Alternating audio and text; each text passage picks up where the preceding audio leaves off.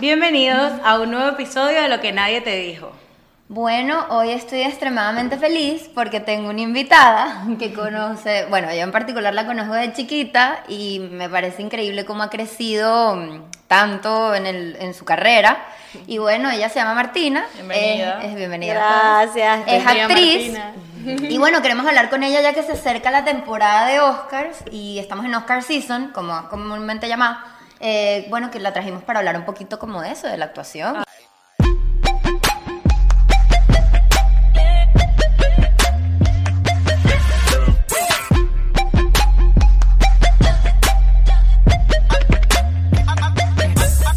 Bienvenidos a un nuevo episodio de Lo que nadie te dijo. Además, este mundo. trajo unos dulces divinos que los hace, son healthy y, o sea, y Diana rompió el ayuno, por cierto. Es que imagínense lo buenos que se ven, que rompí el ayuno comiéndome uno. Bueno, pero al menos son sin azúcar, son sin culpa, así que Bueno, rompiste exacto, el ayuno, pero por algo que bueno, que, Que vale la es- pena. que vale No, la y pena están y, y no tiene azúcar. Y Martina los, los vendes, ¿verdad? Los vendes aquí en Miami. Sí, Ay, además bueno. de ser actriz, ya bueno, cuando estudiaba en Los Ángeles y estudiaba actuación, descubrí también la pasión de la cocina, Qué cool. saludable, así que bueno, eh, tengo otra página de, de Instagram que se llama Healthy Atomant, en donde hago mis creaciones y hace poquito ya las comencé a vender, Qué cool. entonces estos son unos bombones. pues, ¿Y sí. por qué se llama Healthy Atom Ant? Siempre te he querido preguntar eso. ¿De dónde sacaste eso? Es gracioso, pero como que llegó un momento en Los Ángeles que, que mucha gente me decía que yo parecía como la hormiga atómica, porque estaba todo el día como que soy chiquitica, súper chiquita, como una hormiga, todo el tiempo saltando, brincando, entonces me quedó la hormiga atómica, entonces Atomant, y luego fue Healthy Atomant, entonces bueno, fue Está que bueno, me quedó. está. Buenísimo. Mira, Marti, atómica. eh, ¿sabes qué? Nosotros estábamos hablando el otro día con una, una invitada que tuvimos, que ella mm, se dedicaba como al mundo de la cocina, ella siempre dice que... Con Alicia. Con Alicia. Anterior. En un capítulo anterior, exacto. Que Si ella lo decía... vieron, véanlo.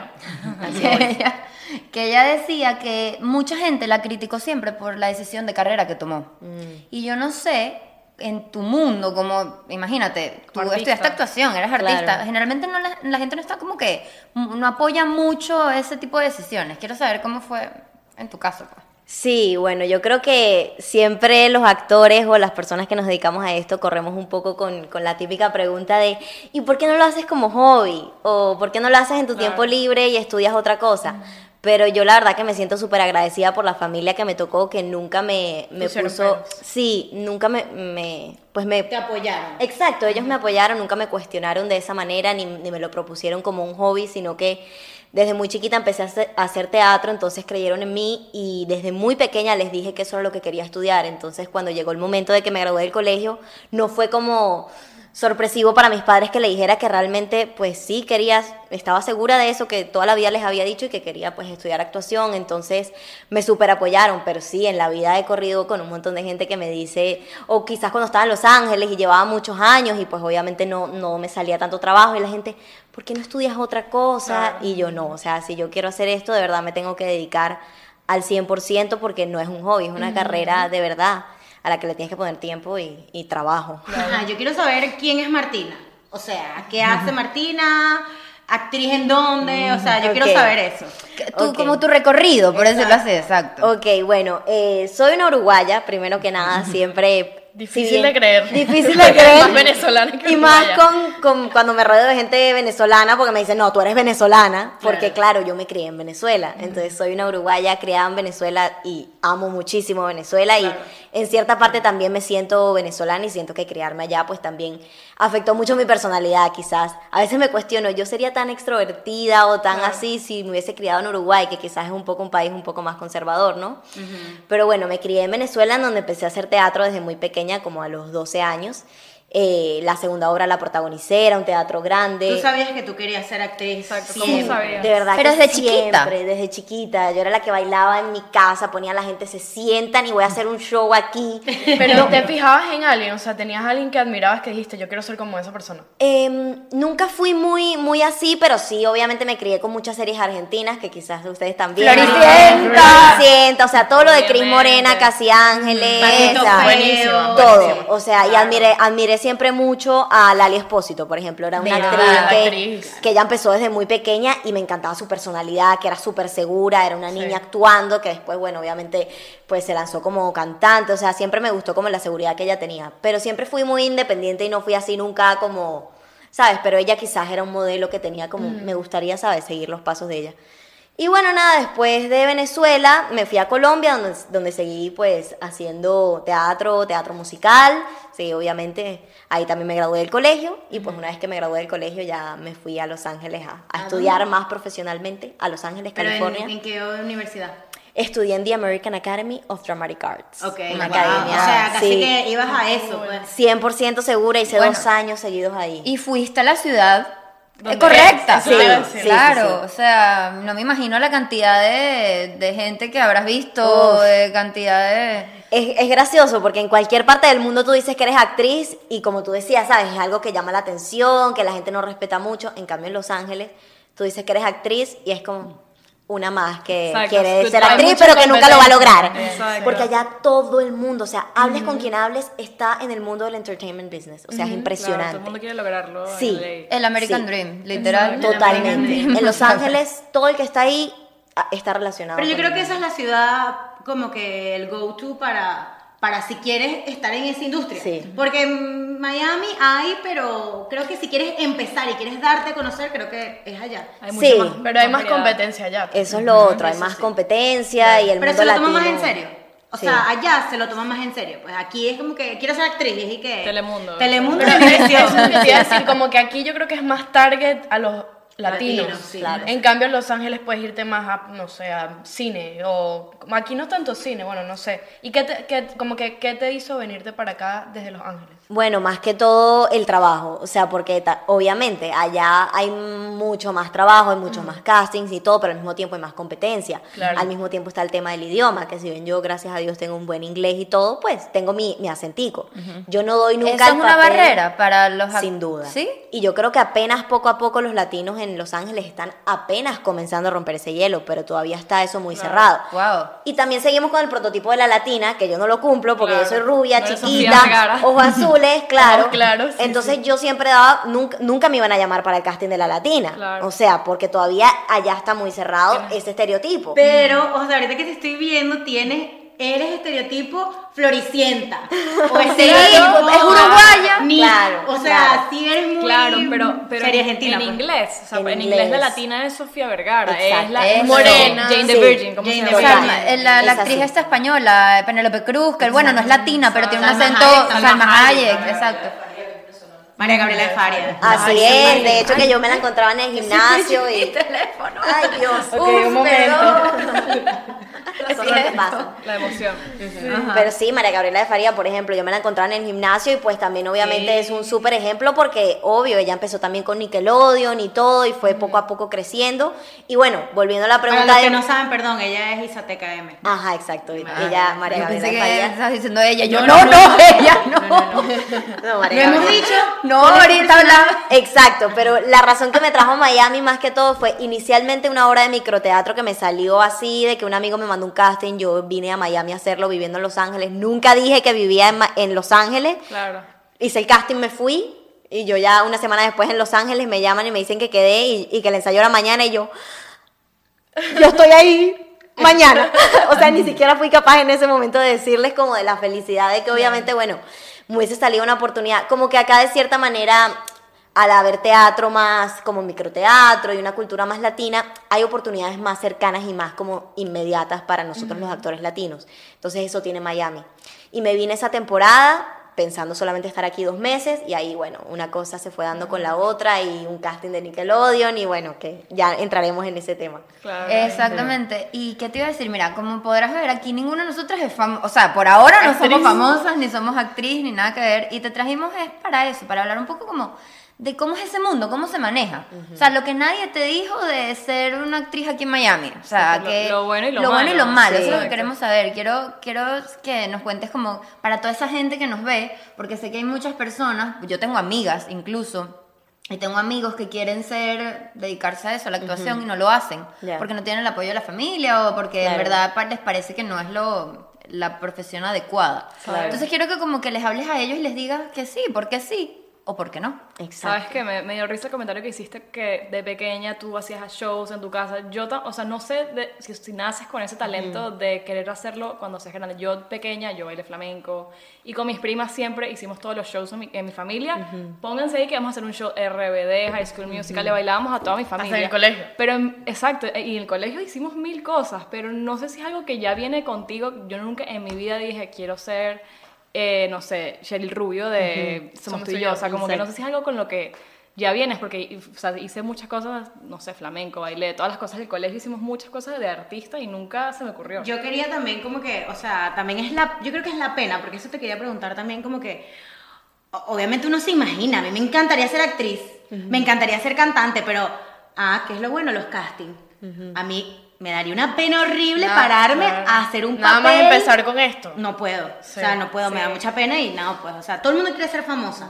Y creo, entonces, que, creo que no, yo no quiero, nunca quería ser famosa. No. Jamás, jamás. ah, yo sí quiero. ¿Sabes que sí, mucha gente, la gente que quiere ser famosa piensa que todo el mundo quiere ser famosa, lo escuché en una entrevista en estos días, este, pero yo nunca quería ser famosa, ni quiero ser famosa, es como que nunca vino conmigo, pero sí me gustaba bailar y hacer ese tipo de estupideces en el colegio, no sé. Mira, Martina, ¿y cómo llegaste a Nickelodeon? ¿Cómo llegué a Nickelodeon? Bueno, la verdad que es una historia bien particular, pero bueno, como les conté un poquito, eh, había venido aquí a, a Miami por ese casting de, bueno, por ese casting que al final quedé y me vine pues unos dos meses para uno ensayar la, la obra de microteatro y luego para obviamente est- estar las cuatro semanas ahí todos los de jueves a domingo. Eh, y bueno, una vez que me vine para acá, que también eso fue una cosa de que yo me super arriesgué para ese casting, que yo siempre como que le recuerdo esto a la gente. Eh, yo no vivía aquí, ¿sabe? Era pagar un pasaje a Miami, eh, toda la cosa. A veces uno dice, no, es solo un casting, no vale la pena. Pero también está en qué tanto tú estés dispuesto a arriesgar. O sea, creo que también hay que tener muy la mentalidad de, a- sobre todo cuando estás empezando, a todo tratar de decirle que sí. Ajá. Porque a veces tú no sabes cómo la vida te va a Y te iba sorprender. a preguntar, porque a veces en nuestro podcast nos pasa a nosotros con, con oportunidades o a lo mejor hasta personas que decimos, ¿cómo filtramos eso? ¿Sabes? ¿Cómo, ¿Cómo buscamos a los invitados, todo lo demás? Y es, tu consejo es que estemos abiertos a todo al principio. Sí, o sea, yo siento que todo tiene que ser siempre arriesgar, intentar, ¿sabes? Probablemente quizás ese casting no se me daba, pero yo dije, vamos a viajar a Miami solamente por este No se casting. te dio otra cosa. Y vemos. Y o sea, si yo no hubiese inicialmente tomado ese riesgo de venir a Miami, no hubiese pasado todo lo que me pasó después, que obviamente ya una vez estando aquí todo, conocí personas de PR que obviamente me ayudaron porque en ese momento pues para promocionar la obra y todo. Y ahí yo le mencioné, porque una amiga en común, que de hecho es Valeria Sandoval, que es una bailarina colombiana que ahora vive en Miami y yo la conocí cuando vivía en Colombia, ella estaba aquí, súper amiga mía y me dijo, ¿sabes que el otro día, Marty, hice un casting para Nickelodeon para un proyecto que yo ya ese casting yo lo había hecho hace dos años, pero nunca lo hicieron y están haciendo casting otra vez. Y ella me dijo, averigua, a ver cómo haces para ir a ese casting. Lo que también es una amiga de verdad, ¿no? Porque ella también es, ella también es actriz. Es competencia. Es y competencia. es competencia. Que una amiga te diga eso en este medio no es fácil. Claro. Realmente no es fácil, porque quieras o no, si bien no somos el mismo prototipo, pues de cierta manera sí, también, exacto, competencia. Entonces que también valoré muchísimo ese gesto y siempre se lo recuerdo y es como, wow, no es algo común que pasa en este medio. Y gracias a Dios me sucedió. Eh, y bueno, ella me contó ese casting y yo me puse, porque obviamente para ella y para mí siempre, obviamente Nickelodeon era, aunque sea para mí, era el proyecto de mis sueños. O sea, poder trabajar con ellos era el sueño, era el sueño de mi vida, así tal cual. Y bueno, me puse a averiguar con mi PR y todo, y él me dijo, yo conozco una manager aquí, porque obviamente primero necesitas una manager. Claro. Que quizás ella pueda hacer, que hagas el casting y todo, bueno. ¿Cómo logramos que esa manager vaya a tu obra de microteatro para que te conozca? No. Imagínate, o sea, fue dificilísimo que ella lograra ir a... Todo es como un proceso. Exacto, es un proceso. Y es conexión, conexión. No, te- y te iba a preguntar, con los castings por lo menos, o sea, ¿cómo, cómo funciona? ¿Tú, ¿Ellos buscan algo en específico o un simplemente personaje. es- exacto, buscan para el personaje o dicen necesitamos una rubia de ojos claros de este tamaño? No, no normalme- normalmente buscan para, para, o sea, dependiendo del personaje. O sea, fue ya una vez que, bueno, todo se dio, conocí a la manager y todo, y ella decidió, bueno, dale, vamos a trabajar juntas, vamos a intentarlo. Fue un proceso obviamente difícil porque ya no me conocía casi, eh, pero ella fue la que me mandó al casting. Y bueno, obviamente primero fui para un personaje que fueron muchas otras niñas que quizás no eran de mi mismo color de pelo ni nada, no eran prototipos, sino que a, veces no buscan tan específico. Quizás en Los Ángeles sí son más a veces específicos y tu manager solo te manda a lo que sea bien tu estilo. Claro. Lleva, Nickelodeon tiene una sede aquí. Sí, Ah, en Miami. Ah, Sí, mira, no nosotros sabía. grabamos en Viacom, que están ahí como en la 14, sí, es muy cerquita ahí de Biscayne. Ok. Y ahí grabamos. Y también en Dolphin, pues está Cinemat, que fue la productora de- del show. Entonces, bueno, no, no es en Dolphin, se llaman Dolphin Studios, pero en verdad es en Doral. Y ahí fue donde hicimos los castings. Pero, perdón, una pregunta. ¿Los castings siempre son que tiene que ser un manager o son este tipo de pro- programas que son muy renombrados y te trae un manager? O sea, o normalmente no puedes ir a un casting y y ya. Sí, no, no, necesitas un representante que te envíe el casting, porque obviamente son O castings sea, privados. si yo, por ejemplo, Wow. que ahora me da menos pena porque estoy en el podcast, y ay, bueno, es una propaganda, no sé, una Claro. publicidad, me voy a un casting, no es así. No, necesitas obviamente un representante. Mm, que Una también... persona que te conecte. Exacto, un representante que primero quiera trabajar contigo, ver pues qué has hecho tú, porque también, como tú me preguntabas, ¿qué es lo que nadie te dijo de, de ser actor o de entrar en este mundo? Pues que realmente hay mucho trabajo. O sea, como, no sé, yo, yo siempre digo esto, es como, o sea, yo nunca, yo no podría decir de un día para otro, quiero ser médico. O sea, como que no es una cosa que a mí me provocó y que todo el mundo puede hacer. O sea, Claro. obviamente es una cosa como cualquier trabajo, pues que obviamente hay que estudiar, que se necesita, ¿sabes? Preparación, experiencia, porque para que te tome en cuenta un agent, o sea, un agente, un manager, pues que en Estados Unidos, en, perdón, en Los Ángeles sería como agent los que te mandan a, a los castings, pero aquí pues el manager también hace ese trabajo. Para que ellos se tengan en cuenta, tienes, tienen que ver tu currículum, tienen Que que ver tus estudios, claro. tu trayectoria, porque la verdad es que parece muy fácil. Eh, como todo, como también, digamos que también el tema del canto, que hoy todo el mundo quiere ser cantante, y pues bueno, la hay, gente lo subestima. Exacto, O la sea, gente que subestima está- mucho estas carreras. La gente que no está en ese medio lo subestima. Sí. Sí. Y debo confesar que yo soy una de esas personas. Sí. Porque mi hermanita quiere ser cantante. Y ¿Sí? siempre le digo, Ah, María Claudia. María Claudia, ella quiere ser cantante y yo siempre le digo, pero es eso de hobby. No Ajá, a hacer mira, lo que yo eres digo. una de las yo que... soy de las que quiero que estudie ingeniería eléctrica. No, claro. Pero sí, se subestima Se muchísimo. subestima muchísimo, total. Y bueno, y mismo yo, a veces hasta si me preguntan, o sea, habiendo tenido la experiencia, digo, bueno, piénsalo bien, o sea, realmente cuestionate si estás dispuesto a todo lo que lleva, porque es una carrera que también te, te enfrenta constantemente al rechazo, que yo siempre lo digo. Claro. Es Tienes casting, que tener casting, mucha casting. seguridad en ti misma Eso te también. iba a O decir, sea, porque ellos te hacen a- con tu ego así. O Eso sea, es lo que todo Eso te iba a preguntar. Todo el Eh. ¿Te has enfrentado, te ha tocado alguna vez una persona que te haya hecho un comentario de verdad que te haya que dicho te quiero renunciar a esto? toda tu carrera, que te haga pensar como que de verdad que yo sirvo para esto. O sea, Mm, la verdad sí que me haya traumado o que así que tenga súper rápido en mi mente, gracias a Dios no, porque también siento que, o sea, tengo una personalidad y siempre he tenido como que súper fuerte, pero sí, obviamente hay muchísimos momentos, quizás no es, alguien, no es algo que alguien me dijo, pero en momentos en los que no te está saliendo trabajo, o que estás como estancado, o que estás, bueno, terminaste de estudiar y bueno, y ahora cómo consigo un trabajo, sí, muchísimas veces se me vino a la mente el decir, Dios, o sea, realmente, realmente yo me quiero dedicar a esto. Estoy dispuesta a luchar y quién sabe cuándo me llegue la primera oportunidad, porque hay actores que les llega, mira Sofía Vergara, también toda la vida se dedicó a esto y le llegó bastante tarde. Dónde tarde. La pegó tarde, pues. Exacto, pero, Pero la la pegó pegó y la bien. recontra La pegó. la pegó Entonces bien. es que tan dispuesto estás tú a bueno, a lucharla y esperar a que te llegue el momento y a trabajar porque Claro. a veces uno dice, "Ah, llegó." Llegó y como uno no lo conocía, uno no sabe el detrás. Quizás probablemente mucha gente que o muchos niños que me, que me hayan visto cuando me vieron por primera vez en Nickelodeon, y ella quién es, claro, obviamente no no no Pero no mira, yo te voy a decir algo. Yo creo que Nickelodeon. Eh, ¿Dónde es que salía y se te cae en Nickelodeon? Nickelodeon. Sí.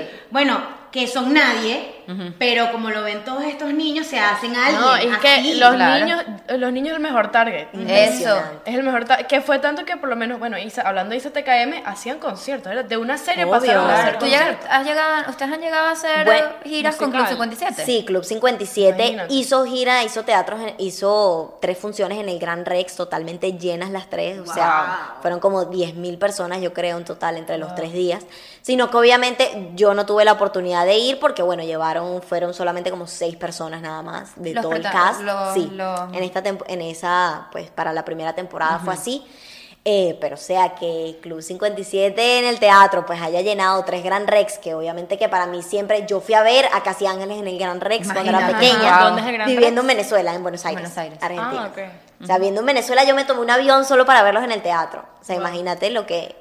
O sea, obviamente es un Lo que logro inspira, es lo que gigante. hacen al, o sea, al público Sí. de, en, en este caso el target de niños. Sí, el target de niños es súper, o sea, gratificante. Mira, ¿sabes que te trajimos unas preguntas Me que te queremos hacer súper rapiditas? Ok. Yo tengo algunas en la cabeza, pero aquí hay unas que se relacionan un poco contigo, o sea, con tu medio. Ok, me gusta. Entonces, bueno, vamos a ver. ¿Cuándo fue tu primera alfombra? O sea, roja, azul, verde, la que Naranja. sea. Pero... Primera alfombra. No, Ah, sí, exacto. Importante. Exacto, en mi casa había una alfombra muy bonita.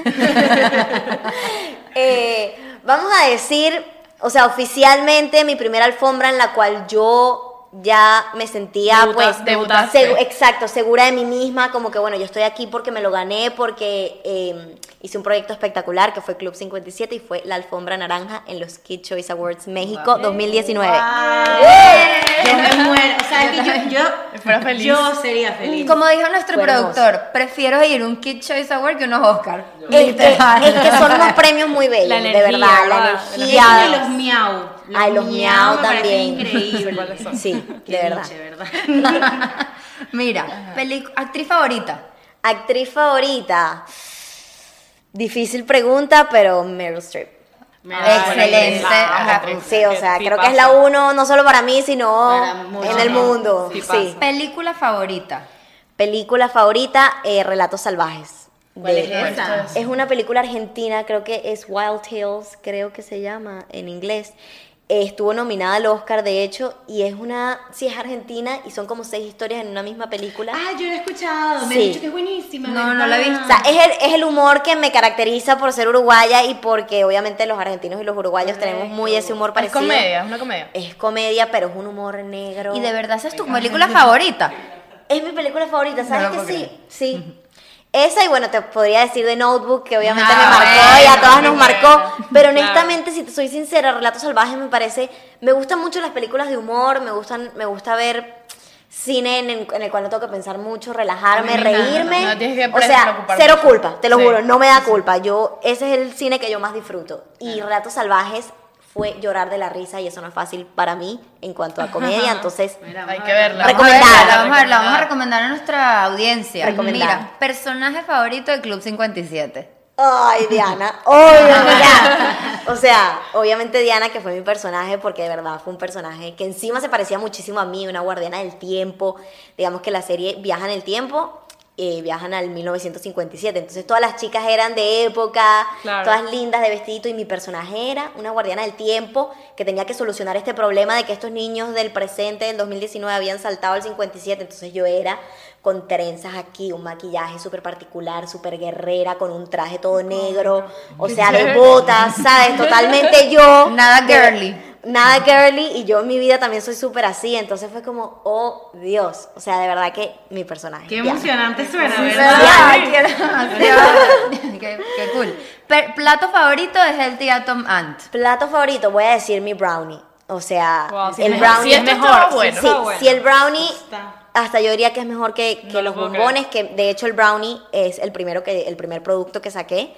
Es un brownie pues delicioso también, cero azúcar, cero tampoco endulzantes artificiales, Mm. porque obviamente también parte del concepto es que obviamente nos venden en todos estos restaurantes o en todas partes sugar free, sugar free, sugar free, pero Sí. ajá, maltitol, eritritol y después Ay. uno te da un dolor de panza, te cae mal. No. O Yo sea, por súper Martina en contra aprendí de a odiar los edulcorantes, los Yo detesto. soy la primera, Stevia es mejor amigo. No. Sí, bueno, pero stevia dentro de todo si consigues una buena y de- o sea, obviamente la blanca que te venden no es lo mismo que la planta verde original.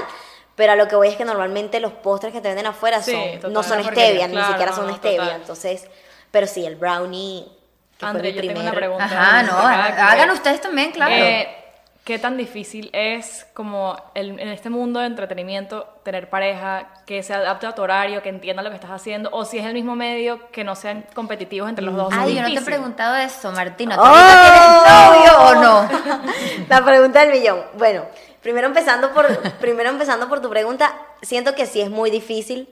Yo soy el tipo de persona que prefiero que la persona con la que esté como que haga algo totalmente diferente. No soy muy de que normalmente me atraen los actores. Más que todo también quizás por un tema de ego, obviamente. eh, y para un hombre también siento que es como complicado. Sí, o sea, es como que. Sí, cuando, cuando estás con un hombre actor que también es tan Claro, deseado. la competencia. eh, Es la foto, ¿sabes? Súper sexy, como que eso a mí no me atrae tanto. o sea, me Claro. gusta mucho más un hombre, ¿sabes? Bajo perfil. Sí, sí, me gustan claro. los hombres bajo perfil. O sea, que tú seas la, La que- la que- no, la que- no, y es que también siento que los La balances son súper importantes. O sea, siento que dos potencias. Dos o sea, yo egos, soy demasiado. O sea, y no estoy hablando de ego. Todos tenemos ego, obviamente, no lo voy a quitar. sí. Pero más que todo como en, en personalidad. O sea, dos personas súper fuertes que. ta, ta, ta, ta. O sea, siento que obviamente no, no son tan compatibles. A mí me atrae, me atrae el hombre más bajo perfil. Claro. Y sí.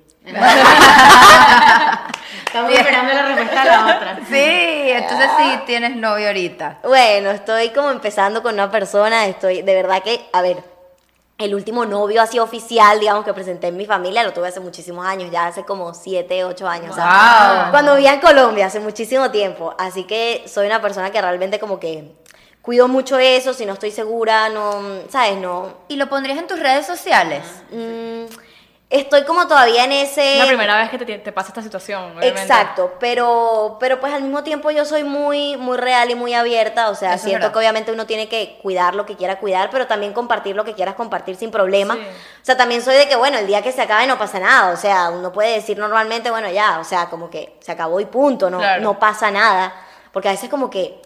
A veces son mismos los artistas los que se ponen como más eso de que después terminan y no lo quieren decir. Por Ay, eso, lo dice. o sea, Vicky, tú ¿tú siempre dices horrible, eso. molesta horrible. ¿Verdad? Victoria dice, si tú muestras tu relación, Yo- dilo cuando exacto. termina. Yo Porque, ¿qué opino tiene que, malo? que pero tú tienes el derecho a reservártelo, ¿no? O sea, También. no- No, no, lo no lo digas. desde el principio. Claro. entonces no lo publiques. Otro, Claro. tema, o- otro podcast. Sí, es, es otro podcast. Entonces después termina y entonces nos dejas a No, uno. y entonces la gente te pregunta, ¿y el novio? Entonces borras el comentario. Ajá. El- No, Eso me parece peor, exacto. Como que yo siento que, o sea, bueno, si ya lo mostraste, si ya lo hiciste de cierta manera tú, porque quisiste y porque te provocó mostrarlo, sea, obviamente también es válido no decir cuando terminaste. Capaz no un pero story siento- time en YouTube, pero sí. Exacto, pero tipo sí decir... Cheryl Lazo. Ay, Sí, O sea, Pero la, la gente de ahí también se agarra. Mira, este Claro. video tiene millones de Por eso. Sí, También la gente- que, que le va bien. Yo, yo, yo soy fan del canal de Camilo y Baluna y yo lloro con ellos. Camilo Ay, y Baluna, Camilo y Baluna tienen poco tiempo juntos. No. cuatro años No, juntos. Bueno, pero, cuatro. pero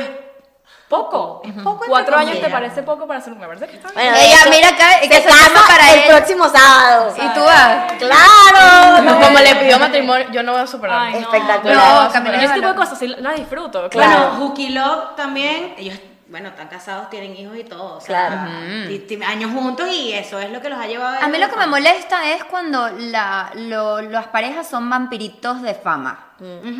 Claro. Que están ahí pegaditos chupándote esa sangre para agarrarte la famita, los seguidores, no. No, pero Sí. yo, yo lo veo como no que si ese es tu mundo, si tu mundo es público, de, ser- de ser- compartir tu vida, y si esa persona es parte de tu vida, que cada vez se pone más parte de tu vida, ¿por qué no compartirlo y hacer Claro. una carrera de eso? De, Yo de estoy YouTube. contigo que yo, si yo soy la estrella, tú no eres la estrella. lo siento. Lo siento, no puedo. Pero es que también tienes que estar atento a que va, va a comentar gente sobre ti. Claro, sobre tu ah, eso te iba a preguntar. ¿Te- ¿Has tenido mucha gente- muchos haters? ¿Sabes que Gracias a Dios no. Ay, para nada. bueno. No, para gracias nada. a Dios, porque... Pero es que tú Gracias estás a Dios. lo- o sea, tú no estás viendo el ¿quién personaje puede odiar a esta persona? Ay, Sí. No, demasiado. no, pero, pero realmente es muy gracioso porque a veces mismo el hater es como que simplemente quiere, a veces solamente te dicen algo, algo feo para que tú les contestes. Eso. Y es como que, Para no, que no, no, esa no fui yo, esa no fue, no, no, perdón, me equivoqué, o cosas así, porque... Qué cómico. Sí, pero gracias a Dios la verdad es que no me ha pasado, como que yo soy súper frontal y súper, entonces creo que a veces también la gente me tiene un poquito de miedo, porque como que digo todo, o sea, si alguien me, me- me pone algo malo, lo muestro y me mato de la risa y le contesto y, y no pasa nada, o sea, pero, pero sí. Bueno, Ariana por aquí, ella es fan de los haters. Ah, de nuestros los haters. Sí, los haters. Los haters son views, son likes, son comentarios. Claro, o sea, Y el algoritmo de YouTube ve un comentario como un comentario, así que bienvenido. Y mira, y lo que yo también digo, o sea, hay espacio para todo el mundo. También uno tiene que aprender a soportar que no le caigas bien a alguien, que alguien te quiera decir Claro, algo malo. claro. O sea, y no pasa creo nada. que la mayoría de las veces los haters, y cuando te comentan algo, dice más de ellos que de ti. O sea, lo que está mal con ellos. La otra vez nos dijeron y que unas man- somos unas mantenidas. Envidia, punto. O sea, Sí. no, sabes, no sabes nada de nuestra vida, simplemente asumes que somos unas mantenidas. Pero lo que tú dices, este, yo me di cuenta también que vi un video de YouTube que muchas veces los haters son fans que están buscando. Claro. Atención. Atención. Y no digamos fans, porque esa Que palabra le es des importancia, Seguidores. Claro. Seguidores que están buscando que tú lo hagas mejor. Por lo menos Shane Dawson tuvo un, un hater que, que fue fan de él toda la vida. Bueno, Y cuando él empezó con las teorías conspirativas, él le dio mucha rabia al, al fan y empezó a hacer videos de hate sobre él. Y el tipo después le dijo, es que me dio mucha rabia que tú cambiaste todo tu canal por las teorías conspirativas que te dan muchos views. Y eso fue lo que a él le dio rabia. bueno, Pero es un seguidor. la mayoría de los crímenes a famosos han sido de parte de fanáticos. Total, claro. Los fanatismos no son buenos. A Selena, no sé si se acuerdan de Claro. Selena, no Selena Gómez, Lennon. obviamente. Fue un Selena- ¿cómo? Quintanilla. Quintanilla, ella, perdón. Wow. Ella la mató un fanático. Claro, era su, no era su Ay, yo manager. La, no, la manager como de Selena no. que está enamorada de ella. ¿Cómo es la cosa? Hay, no, que, hay que ver la serie. fanático. hay Bueno, hay que ver serie. la serie, pero ajá, X, una persona cercana que la Sí, quería, claro. que admiraba su trabajo. La manager, es la amiga. Estaba la enamorada de No, ella. pero le pegó fue un tiro, ¿no fue? Ujú. Bueno, investiguen. Pero con las últimas dos preguntas Ajá, de, dale, de Vicky. Martina. Destácate. Ajá. ¿Qué es lo más importante que deberíamos saber sobre ti?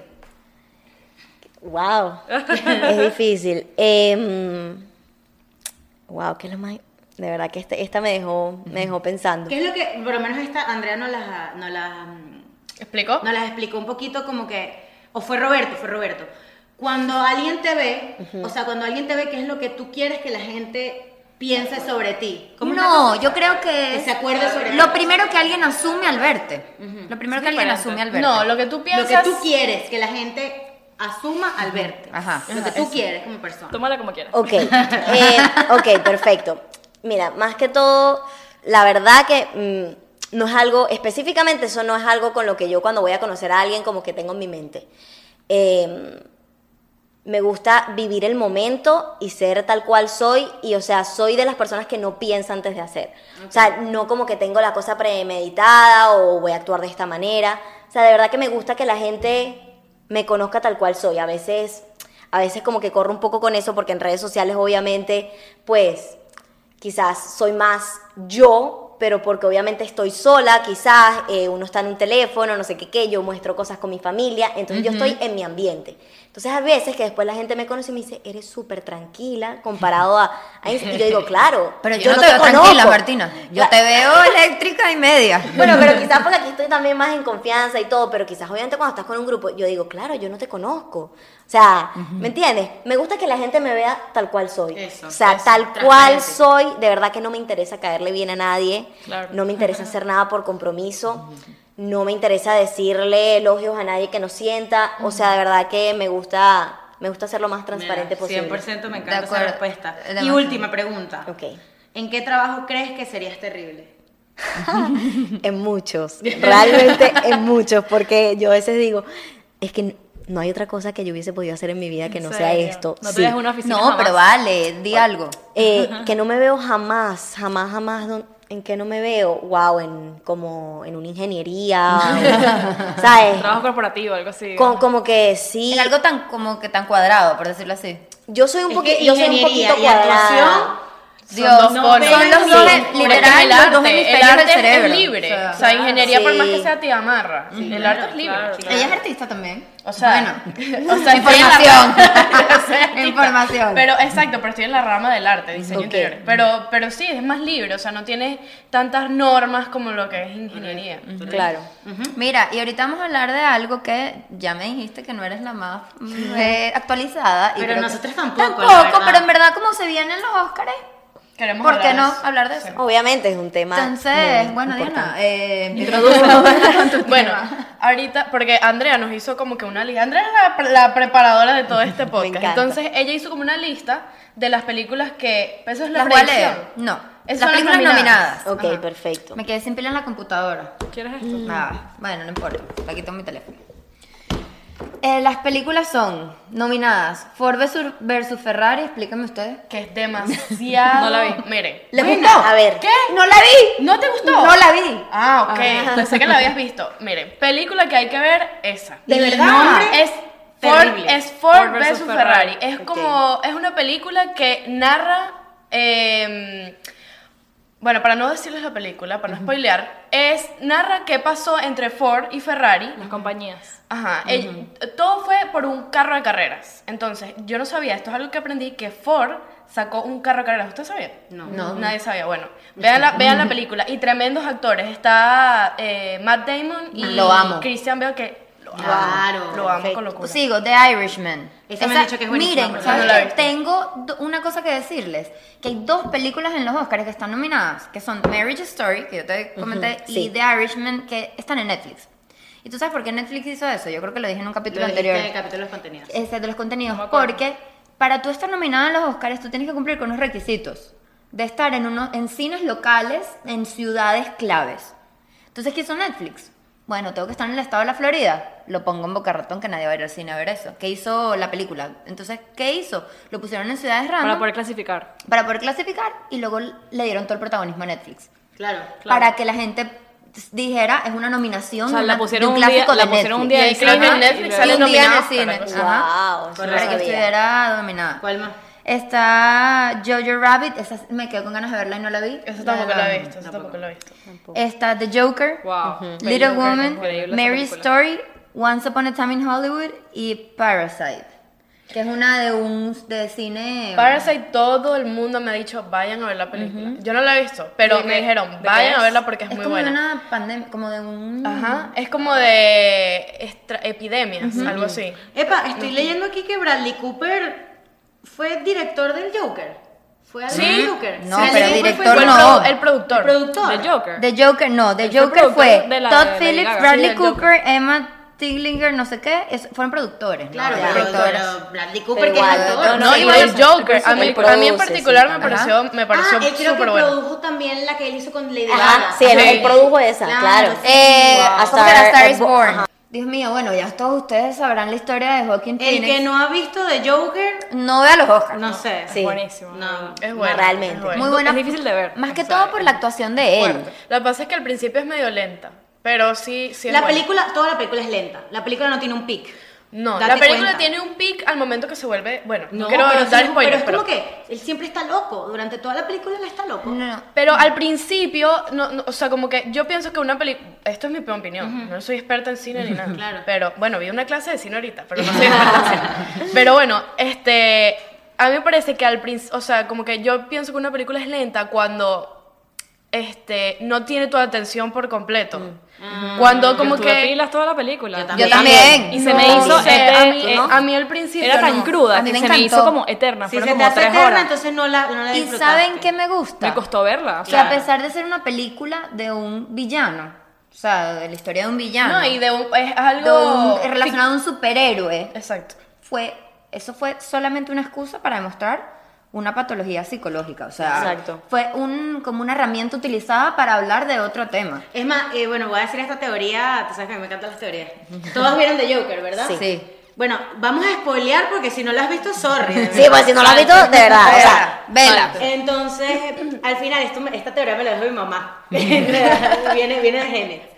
Que, ¿sabes que al final él sale como caminando...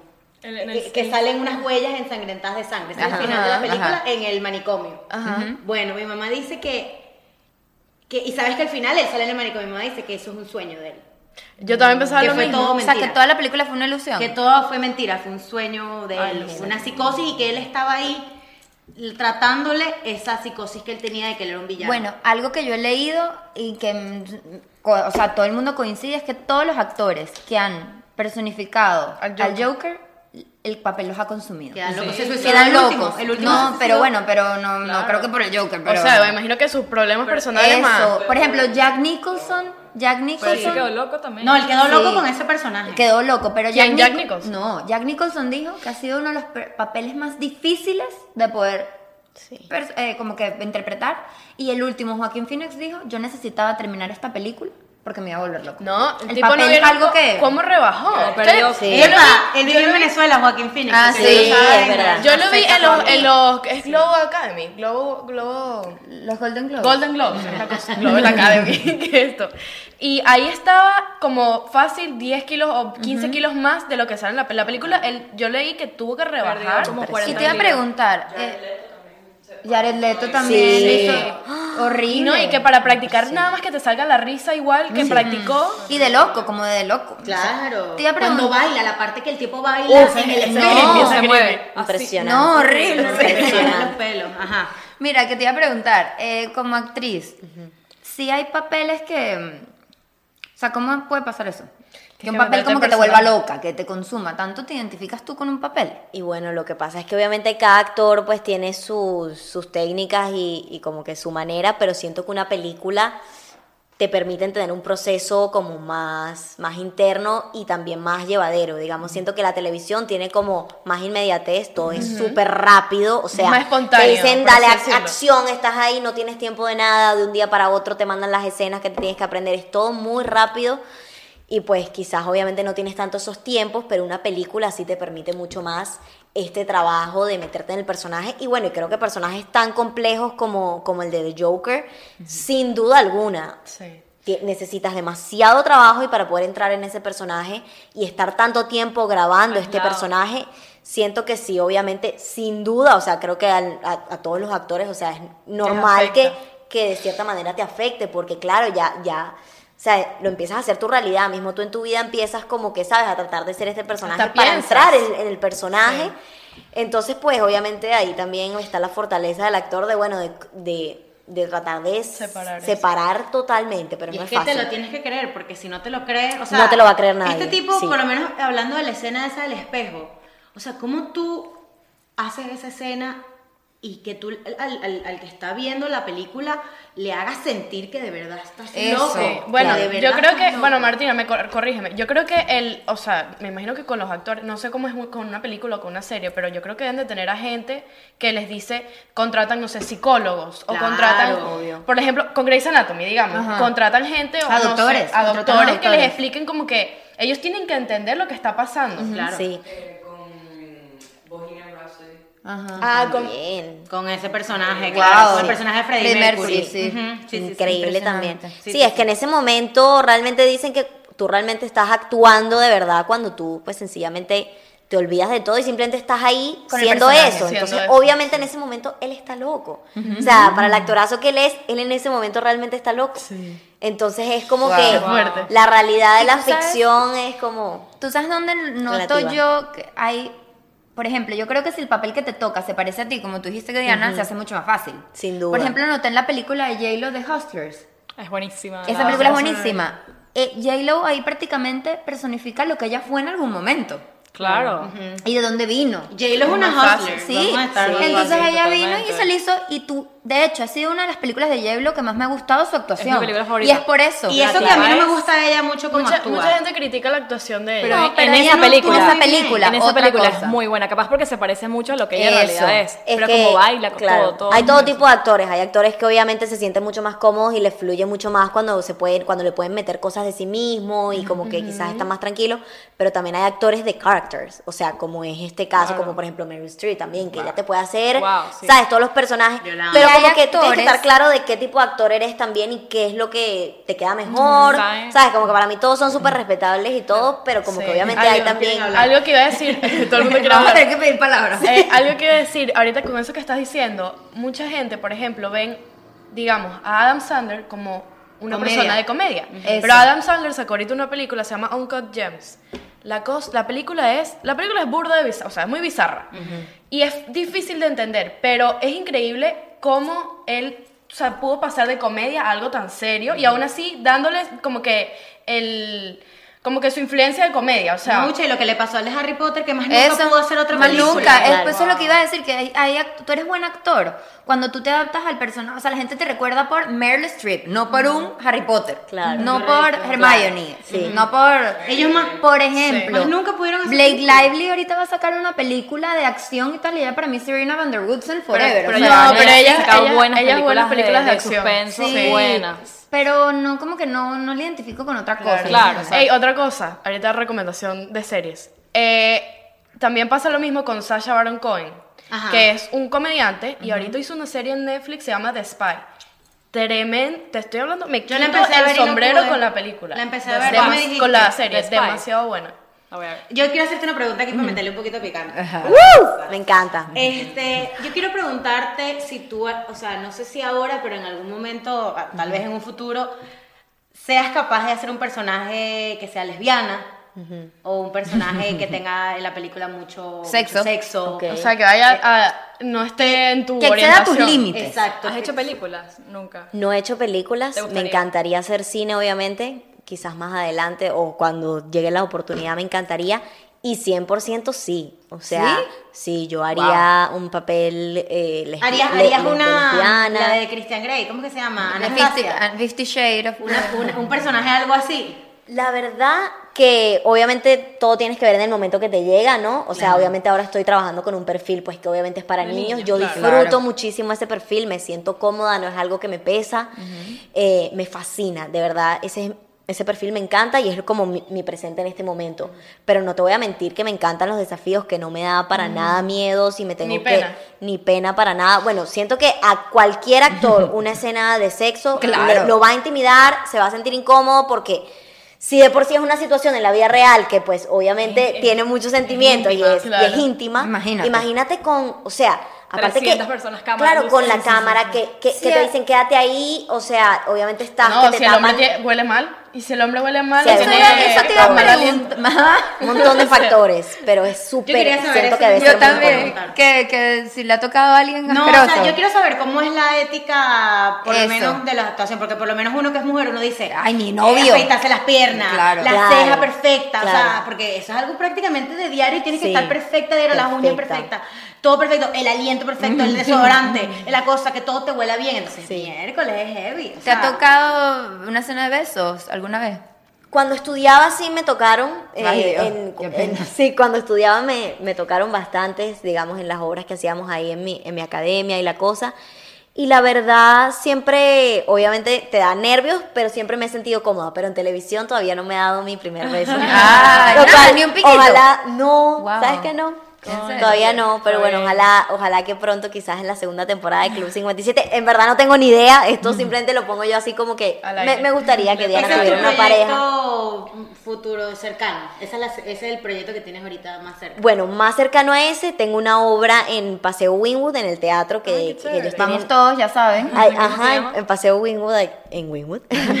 ellos tienen microteatro y también tienen un teatro, una sala de teatro súper linda y ahí voy a hacer La Sirenita, que de hecho... ¡Ay, mentira! De hecho, yo la hice en Venezuela cuando ¿Sí? tenía como 13 años, así que obviamente mm, me Ay, qué papel tan Me espectacular. encanta, de verdad que me trae muchos bellos recuerdos. Pero después de eso, pues sí, vamos a grabar, gracias a Dios, la segunda temporada de Club. Se va a grabar en Colombia, en Bogotá. ¿En serio? ¿Te vas a Me Bogotá? voy a Bogotá unos meses, cinco, Wow. quizás sí, cinco meses, vamos a ver cuánto se tarde. Pero pues sí, ya después de, de Ay, qué La Sirenita chévere. voy para Bogotá a grabar Club. Bueno, antes de hacer una dinámica que queremos hacer con ustedes, que nos la vamos a pasar chévere, que es una trivia, pero antes encanta. quería comentarles algo que leí que me pareció demasiado interesante, que van a crear una película de un, crearon, disculpa, una película que se llama Sola, con Z, basada en un hilo de Twitter. Wow. O sea, una persona puso un tweet y puso, vamos a hacer un hilo de una de, de suspenso. Dale, ¿Y el qué? micrófono, el micrófono. Ah, ajá. Vamos a hacer un, un hilo de suspenso. Y la gente empezó a contribuir en el hilo, a continuar la historia, a continuar la historia, a continuar la historia, y se convirtió en película. ¿De verdad? Y entonces ahora yo me pregunto, y lo que todo el mundo se pregunta en el artículo y lo demás, ¿será la nueva manera de, de- de vender el entretenimiento? ¿Por qué? ¿Ustedes no tienen un hilo de Twitter que volverían película? Por No sé ejemplo. película, pero he leído hilos que son heavy. o Ajá. sea, pero no me acuerdo. Pero yo pienso, yo no pienso tanto eso, yo pienso que todo está tan modernizado Claro. ahora que ya un escritor que se ponga a escribir una obra dirán, ¿para qué si tenemos un- una herramienta como Twitter que Exacto. hace todo por ti? Son No, y- pensamientos de personas diferentes. Y no solo eso, que como está todo el pensamiento de toda la gente que hizo el hilo, que llegó a millones de personas, todo el mundo que ve la película se siente que contribuyó en eso. Claro. Entonces es inclusivo. Sí. Es a lo que voy. Es Sí. una manera súper, a mí me pareció increíble. A mí también me parece increíble. Se llevó muchos premios esa película, sola. Hay que verla, es Ah, un ya asesinato. salió. Sí. Se llevó muchos premios. Y bueno, nada, vamos a hacer nuestra trivia de, de Disney. Para ¿Les terminar gusta Disney? Una, una Disney Trivia. Lo que, no sé si alguna vez jugaron el juego Disney Trivia. No me acuerdo. Pero- Era- tenía dificultades de niveles de... Claro, dificultades y era una cara de Mickey. Bueno, está en inglés, pero lo voy a tratar de traducir. Ok. Ok. Pueden, yo digo las preguntas, ustedes dicen cuál creen que es. Ok. ¿Cuál es la película de Disney? De Disney, ya va. Tú puedes. Que fue producida y animada en los Estados Unidos. Ya yo me la sé la respuesta, Claro. pero ajá. Pinocho. La, la. Willy era la ballena, ¿no? La ballena La ballena Willy. ¿Es Snow White o Bambi? No, Willy Beren Willy es el... Snow White. Snow White también digo Es yo. Snow White. La Bla- Blanca, Blancanieves. Esa es la primera película de Disney. ¡Ganamos! Siguiente. ¿Cuál es la única, el único animado de Disney que tiene un, un personaje que no habla? Lilo y Stitch, Lady and the Tramp, Dumbo o The Fox and the Hound. Dumbo. Dumbo no habla. No sé. Dumbo no habla, ¿Tú crees? ¿verdad? Dumbo no habla. Entre Lilo y Stitch, Le- La Dama y el Vagabundo, Lilo- Dumbo eh, y El Zorro y el Sabueso. Stitch tampoco Stitch habla. habla. Sí, Sí, Stitch hace... ¡ah! Dumbo, Dumbo. sí, Dumbo. Dumbo. Yo voto, A ver, voto por ¿tú? Dumbo. Dumbo también.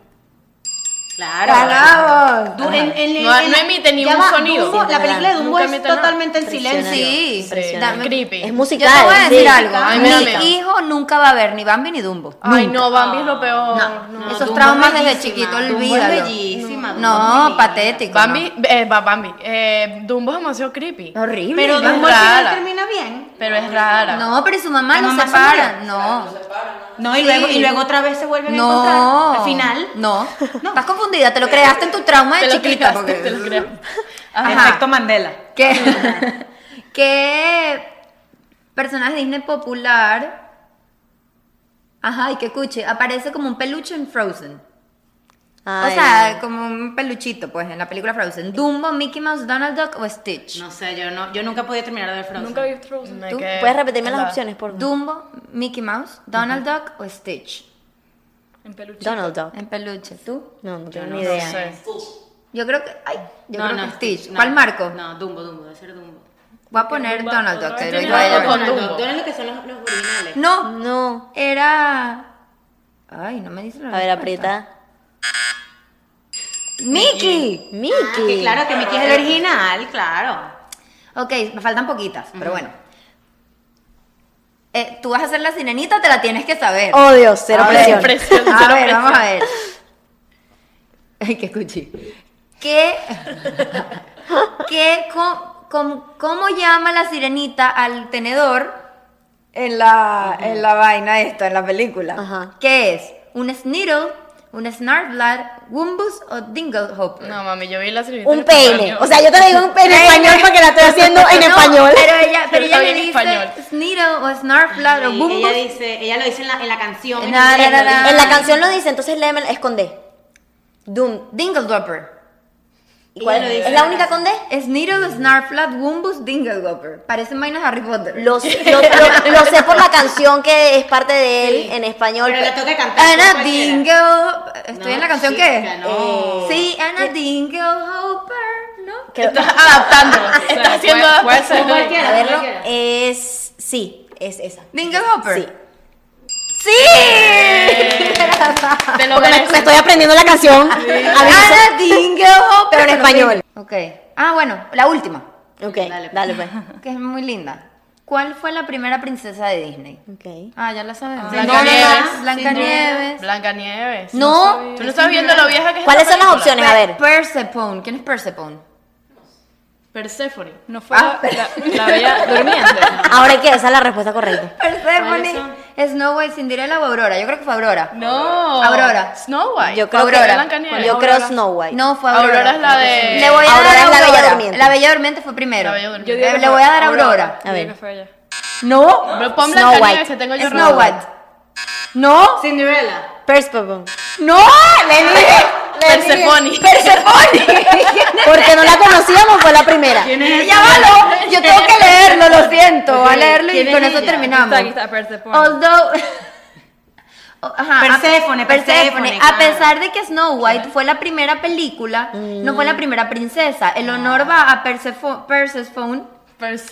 la, la, caracter- la- la- el personaje principal de Silly Symphonies. Mira. Ella es de Hércules. Es que me sonaba en Hércules. griego. Me sonaba como Bueno. a Hércules. Ajá. Bueno, la primera película decía que fue Snow White. Claro. Exacto. Sí, pero bueno, Persephone. Bueno, Bueno, dato.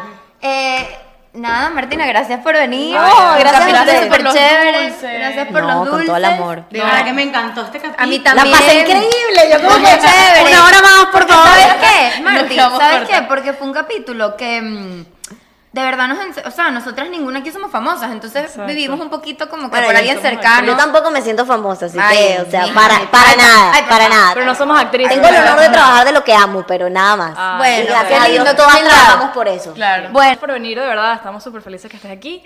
Eh, bueno, los que saben, las que están aquí, por favor vayan a la cuenta de Martina, de nuevo es eh, Healthy, Healthy by... Atomant. Healthy Atomant. Y la su cuenta personal, obviamente. Mi cuenta personal. Estoy segura que porfa, sí. Mil Recuerda las fechas de tu show- de tu teatro para que favor, vayamos. en Winwood, Claro que sí, en Paseo Wingwood voy a estar con La Sirenita. eh, Vamos a verla, por favor. Estrenamos, yo creo que si todo sale como planeamos, el 7, el 7 de marzo. Buenísimo. Así que apenas estamos ahí empezando con las lecturas, vamos a trabajar un montón, pero el, si- para marzo ya vamos a estar por allá. Igual por mis claro. redes les, ahí Vamos las mantengo, avisando. sí voy avisando todo. Perfecto. Bueno, Bueno, gracias. suscribirse. Dale like. TikTok, ahorita vamos a hacer un TikTok con Martina. Me encanta ¿Eres TikTok. TikTok? Sí, me encanta. perfecto. Para que lo vean en las redes y...